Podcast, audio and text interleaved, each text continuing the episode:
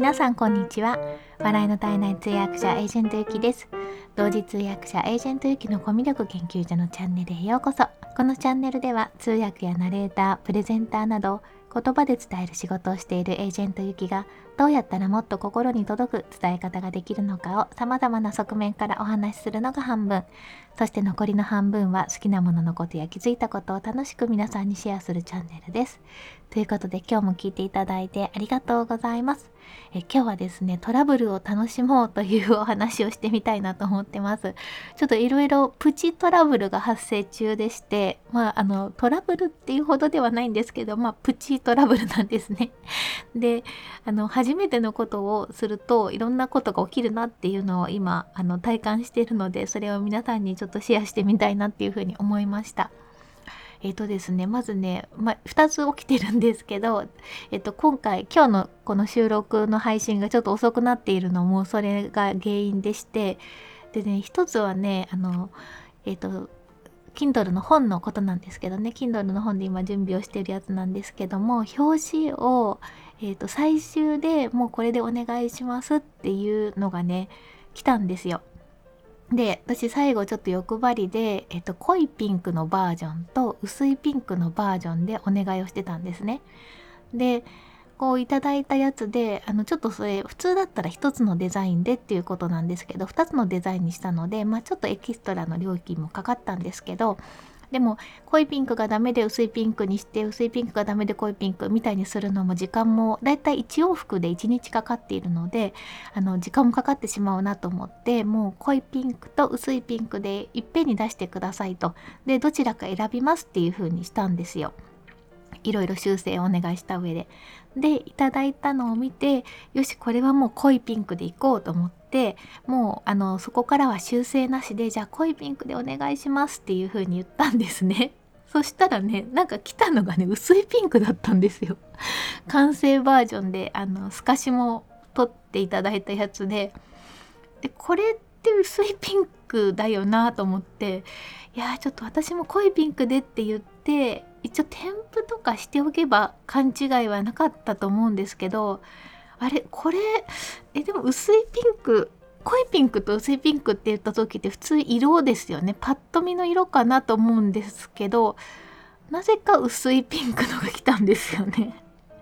なのでちょっとこれまたあと1日かかっちゃうなと思いつつでも結構あのえっと思ったんですけどちょっと笑えますよね。あの明らかに濃いピンクと薄いピンクって言ったらわかるかなと思うんですけど、ちょっとどこでどうなったのかな？もしかしてちょっと一部確かにあの薄いピンクの方で濃いピンクの色使ってるとこもあるんですよね。そういうことなのかなとか思いながらですねえ、ー、とまあそれが一つ目のプチトラブルです。でもあのもちろん先方さんも悪気がなくて多分何かしらどこかで勘違いなのかあるいはあのねちょっとコミュニケーションの中でこれを濃いピンクって言って薄いピンクのことをずっとやり取りしていたっていう風になっていたのかちょっとよくわからないんですけどもまあ今返事を待っている段階というのが一つ目の、えー、プチトラブルでございます。でもう一つはですねこれがちょっとあの夜遅くなっちゃった原因なんですけれども、えー、と今その Kindle 本って意外と本当に簡単に出せるっていう風にいろんなところでもみんなが書いてたりとか YouTube で解説してる方もいらっしゃるんですけどワードをそのまま入稿できるんですよ。でまあそうは言っても、えーと、いろんな方の本を見てると結構かっこよくそのタイトルのところがねちょっとかっこよく字が装飾されてたり、えーと、ちょっとこう何て言うのかなグレーがかった感じになってたりっていうことでただ太字になってるだけではなくていろいろちょっと工夫されてる方がいらっしゃって私もそういう風にしたいなと思ってねあの昨日の夜いろいろいじってたんですよねそしたらねもうなんかぐちゃぐちゃになっちゃって逆に難しい。うん、なんかワードなのに難しいなと思っちゃったんですよ。で実はその前にあのワードではなくて EPUB っていうので入稿するとなんかもっとプロっぽくなるっていう風な感じになってたのでちょっと EPUB に挑戦しようと思ってやり始めたんですけどもうこれもね難しくていやー大変だなと思いましたでこれもあの外注もできるんですけどもやっぱこれ外注するとその23日かかってしまうっていうのとあと1人えっと私が応募したのにあ募集したのに応募してくださった方がいてでその方にちょっとお願いしたら私がやりたいことはちょっとできないっていうふうに言われたので じゃあもう自分でやるかと思って EPUB はね頑張って自分でやってたんですけどまあそこが挫折しましてですね。であ一回じゃあまずワードで作ってみるかと思ってワードで作り始めたらあのちょっと色をつけたりとかいろいろスタイルを変えたりとか自分なりにいろいろやってたんですね。そうしましたらですね普通リンクって青じゃないですか。なんか青のリンクが黄色になっちゃって あれ？と思って。なんかもういろいろ大変だなと思っております。ということでいやーこれ一回ただ型を作ればそんな難しくないと思うんですよね。その最初の型を、まあ、どなたかがやってるのをそのままその上に上書きできればいいなと思ってそういうのも探してみたんですけどなかなかまあなくてですね、まあ、1つ目を作ればあとはそれのコピペと一緒かなと思いました。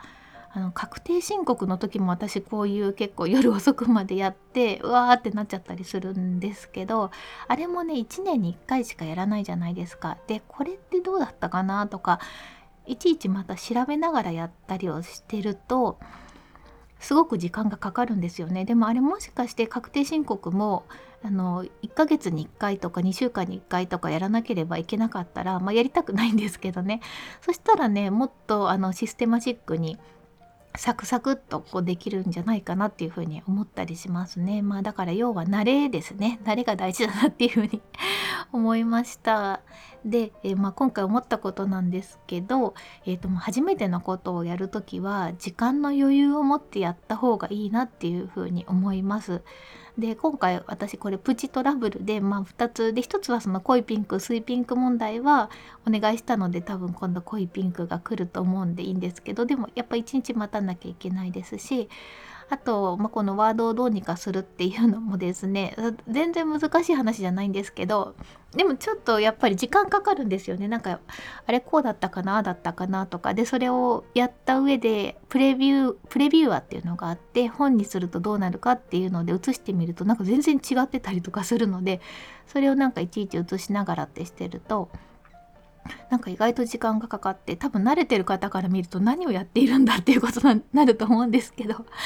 まあ時間の今余裕があるので特にあの誰かと決めた締め切りがあるわけではなくてあの10月中にはっていうことは言ってたのでそれは全然間に合いそうなんですけれども時間の余裕を持ってるとこういうプチトラブルも意外とまあ楽しめるなっていうふうに思いました。でまあそれでねあとまあ自分のトラブルっていうか自分でに起きてることっていうのは意外となんか大変だなって自分では思うんですけど人から見ると多分本当に全然大したことないんだろうなっていうふうに思うんですね。というのはですね、まあ、人のトラブルと比べるわけではないんですけれども、えー、 Voicy で澤まどかさんの深夜の福音ラジオっていうのを聞いてるんですね。であの沢まどかさんっていうのはプレゼンテーションの達人というかプレゼンテーションを教える仕事をされていてですごくためになる配信をしてくださっているんですけども今ちょっとトラブルが起きているっていう配信を昨日かおとついされてたんですよ。でそのトラブルの原因が今移住先として考えていたお家でも契約も、まあ、ご本人いましたというふうな認識で家具とかベッドとかも全部買ってそれをこう送る算段までしていたのにそこにも引っ越せなくなってしまったっていうようなお話をされていていやそれって結構大変だよなっていうふうに思ったんですよね。もうベッドも買っちゃったりとかされていてもお金も発生してるしでそれに比べるとなんか私のこの濃いピンク薄いピンク問題とかワードがうまくいかないとかっていやだから本人は結構大変なんですけどあの人から見ると全然大したことないなっていう風に思えるんですよね。ただこれがねもしね時間の余裕がなかったら結構、まあ、キリキリしちゃうと思うんですよだからやっぱ時間の余裕っていうのはすごく大事だなっていうふうに思いました、まあ、時間の余裕とか心の余裕とか、まあ、何かを新しいことをやろうとするとわからないことが多いので、まあ、なんやかんやこうちっちゃな山大きな山があってそれをまあ越えていく過程を楽しむっていうのが大事なのかなっていうふうに思ってます。これが本題のトラブルを楽しもうっていうようなお話でした。でここからはおまけなんですけれどもちょっと自信が持てたなっていうことがありまして実はあの昨日お話をしてた構成の方とかデザイナーの方の話をしてたんですけど構成の方がたまたまたまたまっていうか私のこのあのラジオにたどり着いてくださって聞いてくださったんですよ。すごいなと思って。で構成の中で一応この同時通訳者エージェント行きのコミュ力研究所っていうチャンネルをやってますっていうふうにも書いてあるのでそれで探してくださったと思うんですけれども構成をしている中でちょっと興味を持ってあのゆきさんのラジオを聞いてみましたって書いてくださっててすごく嬉しかったんですよねでちょっと嬉しかったんでそこを紹介したいなと思うんですけどで昨日その本当に構成の方ってお仕事をすごい細かいお仕事をやってくださって限られた時間の中で本当に感謝してますっていうのを話をしてたんですけどなかなかあのそういうふうに直接著者の方とつながって言ってもらえる機会がないのですごく嬉しかったっていう感想をいただいたんですよ。で私のこの本業の同時通訳とすごく被るなと思ったんですけど構成のお仕事もやっぱり何か間違いがあってはいけなくって完璧であるのが普通なんですねだから一つでも間違いがあったら大問題っていうのはお仕事らしいんですよ。逆にあの、まあ、完完璧なのが当たり前なのでそれでま褒めてもらったりとか「いやありがとうございます」ってなかなかないらしくてで私みたいに今回初めてだともうこんなことまでしてくれるんだってことですごく感謝感激雨あられっていう感じなんですけれどもおそらくその世界でやってる編集の方とかだと、まあ、それが当たり前っていうことにきっとなるんですよね。あとは著者と直接つながるわけじゃなくて間にその編集者の方がやっぱり入ったりするとうんまあ、余計ですよね。その著者の方はもしかしてありがとうって言いたいかもしれないですけどなかなか言えないっていうそこまでつながってないですからね。っていうこともあるらしくてそのしかも私が生の声であの普通のメールで「ありがとうございます」っていうのももちろん伝えてるんですけども生の声でしかもま直接じゃないじゃないですか。電波に乗せて「いやこんなにやっていただいたんですよ本当に感謝です」みたいなことを言ってるのをたまたま見つけて聞いてくださったったっていうところですごく喜んでくださってもうこちらこそあのまたそれをフィードバックいただいたので本当に嬉しかったなって思います。で今回の本の目的がえっと、声のブログを始めよう音声配信の教科書っていうことなのであの、まあ、リスナーさんとしてでも配信者としてでもこの音声配信に興味を持ってもらったら嬉しいなっていう内容なのでまさに一人あの読者の方をゲットしたっていうか、まあ、読者というよりは構成なので、まあ、強制的に読んでくださったんですけれども読んでいただいて興味持っていただいたってことだったのでそこはね嬉しくて本当に自分の自信になりましたありがとうございます。でちょっとそれをねあの聞いて思ったんですけどもちょっとなんか声のリンクも入れたいなっていう風にまた欲張りで思ってしまいまして今日収録しようかなと思ってるんですけど初めにのところとかっと、まあ、本文はどうしようかなと思ってるんですけどその本文からねリンクで飛べてえーとスタンド FM の限定公開の URL とかにしておけばそこにたどり着いていただいて聞いていただくっていうこともできるじゃないですか。だからこんなになんかあの声のブログがいいとか音声配信がいいって言ってる人ってどんな放送してるのっていうのをわざわざま検索していただかなくてもそこからリンクが貼ってあってその本の内容を喋っていればああそういうことかって分かってくれるかなっていうふうに思ったりまたリスナーの方があの潜在リスナーの方が増えていただけるかなと思ったのでちょっとそれもやってみようかなっていう風なのをこのフィードバックをいただいて思いました。ということでですね今日は私何もないオフの日なのでいろいろ作業をしていきたいなっていうふうに思っております。はい。では、コメント返しのコーナーです。昨日、いくつかの放送にあのたくさんコメントいただいてますので、順番にご紹介します。まず、2日前の鬼滅の刃の英語版漫画がおすすめな理由に3つぐらい追加でコメントいただきましたので、ご紹介します。えー、笹さん。笹さんは宇宙物理学者になるエンジニアさんなんですけども、専門用語での英会話は意外に話せるってめちゃわかります。僕も日常会話が全然ダメダメなので、漫画なので学んでいきたいと思います。ということで、ありがとうございます。そうなんですよね。あの、専門用語のでこう会話をするっていうことになるとお互い分かってる同士での会話になるので、まあ、気も楽ですしなんか伝わるんですよね。ところがあの日常英会話になると急に自分の文化背景とあの相手の文化背景っていうのも全部入ってくるので結構難しくなるんですよね。はいということで漫画活用していただけたらなと思いました。えそれから大石さんですね。ゆきさん、鬼滅の刃もさすが、鬼滅の英語版だなんてまさに自分の、今の自分のコンテンツ、日本版買っちゃってますが、英語版も買ってみます。ありがとうございます。ということで、こちらこそありがとうございます。なんか、大牛さん、今日の配信で、鬼滅の刃のお話されてたような気がします。ちょっとまだ聞いてないんですけど、ツイッターで拝見したので、後で聞きに行きます。えそれから中洲のジントニさんですね。子供たちのお勉強に使ってみます。ということでコメントありがとうございました。えー、それからですね、昨日私ライブを朝してですね、あのね、朝川沿いを散歩中っていうライブをしたんですよ。で、息切れしてて、これをスポーツのコーナーに入れたらですねスポーツのコーナーでなぜかトップ画像に載ってたのでみんなが皆さんからあの反響いただきましてなんかエージェントユキさんは路線を変更したのかとか 筋トレ系女子になったのかみたいに言われたんですけどあのお散歩をしてですね 息切れをしたのでスポーツに入れたっていうだけでした。でコメントいただいておりましてえー、魔女セラピストけいこさんからですね、えー、わかるわかりすぎです。パソコンとかを持ってどこかに行くついでにお散歩すると大変ですよね。効率よくしたいけれども分けないと無理ですということで、これはあの私が散歩中にですね、あのうんと歩く時に本当は歩きそしてどこかのカフェに行って作業したいんですよ。なんですけどパソコンを持ってさらに今私はあのゲルクッションを持ってるんですね。お尻が痛くならないような ゲルクッション結構重たいんですよ。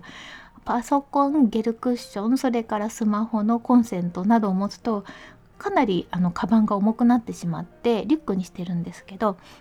なのでもうあ散歩は散歩で、まあ、お散歩から帰ってきた後に昨日はですねシャワーを浴びてすっきりしてでもう一回ちょっとお化粧し直す化粧し直してそれであのパソコンとゲルクッションを持ってスタバに行きましたなので分けないとなかなか難しいけどまあ分けた方があのシャワーも浴びれるし意外といいかなっていうふうに昨日はちょっと思いました。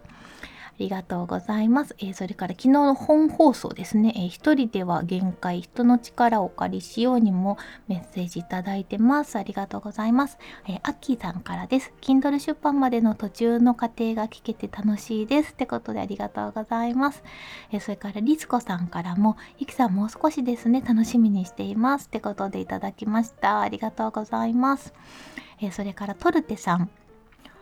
サブタイトルの声のブログもすごくいいなと思いました。構成のお仕事興味があったので知れて嬉しいです。販売楽しみです。ということでありがとうございました。この声のブログは、あの、おとつい登場したおとついかなその前の日に登場した私の妹にも送ったら「いや副題がついてると全然分かりやすくなるね」って言っていただいたので一応妹からも合格印をいただきましたということでゴーサインになっております。ありがとうございます、えー、それからミミさんですね。ゆきさんこちらまでお話しいただいてるなんてシータ先生の言葉とゆきさんの感性あってのサブタイトルです。便乗しただけのはずが皆さんの楽しみにされている本の一部に関わることになれたなんてこちらこそ貴重な経験をありがとうございます。長くなりそうなのでここで止めておきます。ということです。ありがとうございます。本当にあの皆さんにご意見いただいたりこのやり取り自体が本当に楽しいなって思ってます。これ SNS があって本当に良かったなって思いますよね。なかったら結構辛い作業ですよね。でしかも皆さんにも知っていただけずひっそりと世に出るっていう感じになりますよね。今回本当にあの1ヶ月もかかってるんですけど やりますって言ってからいろいろとその過程を今その過程を見せるっていうのが結構流行ってるのかなと思ってちょっとその流行りに乗ってみたっていうのもあるんですけれども過程を見せつつあの皆さんからも意見もらってっていうのが今回あの本当に実現できて嬉しく思ってます。ということで本当にありがとうございます。えー、最後まで聞いていただきまして今日もありがとうございました。素敵な一日をお過ごしください。お相手はエージェントゆきでした。